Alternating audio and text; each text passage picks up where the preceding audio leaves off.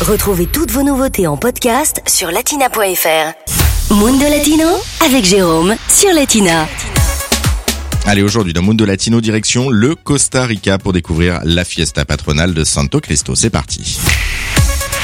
Chaque année, à la mi-janvier, du 13 au 15, à Santa Cruz et dans la banlieue de San José, la population locale rend hommage au saint patron de la ville de Santa Cruz, Santo Cristo de Esquipulas. Lors de ces deux jours de fête, on retrouve notamment les processions religieuses.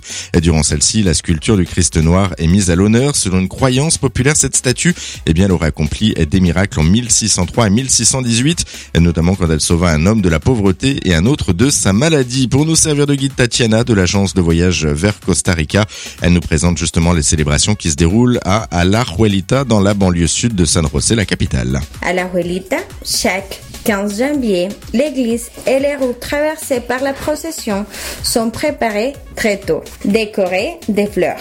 Les matins, la messe est célébrée.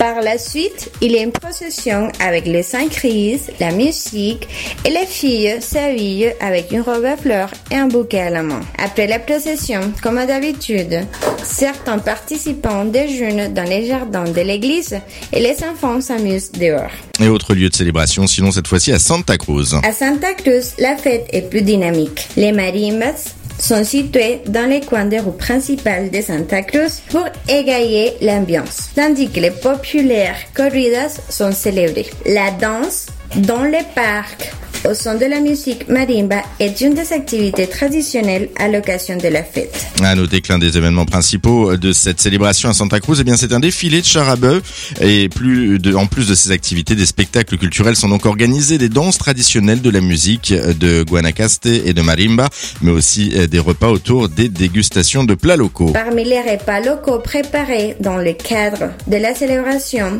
on trouve les beignets, les tanelas, le tamal sucré et bien sûr les vins traditionnels de la région. De quoi vous mettre l'eau à la bouche et toujours avec modération quand, il s'agit du vin. La fiesta patronale de Santo Cristo, c'est jusqu'à mercredi au Costa Rica. Latina Podcast, le meilleur de Latina, en podcast sur latina.fr.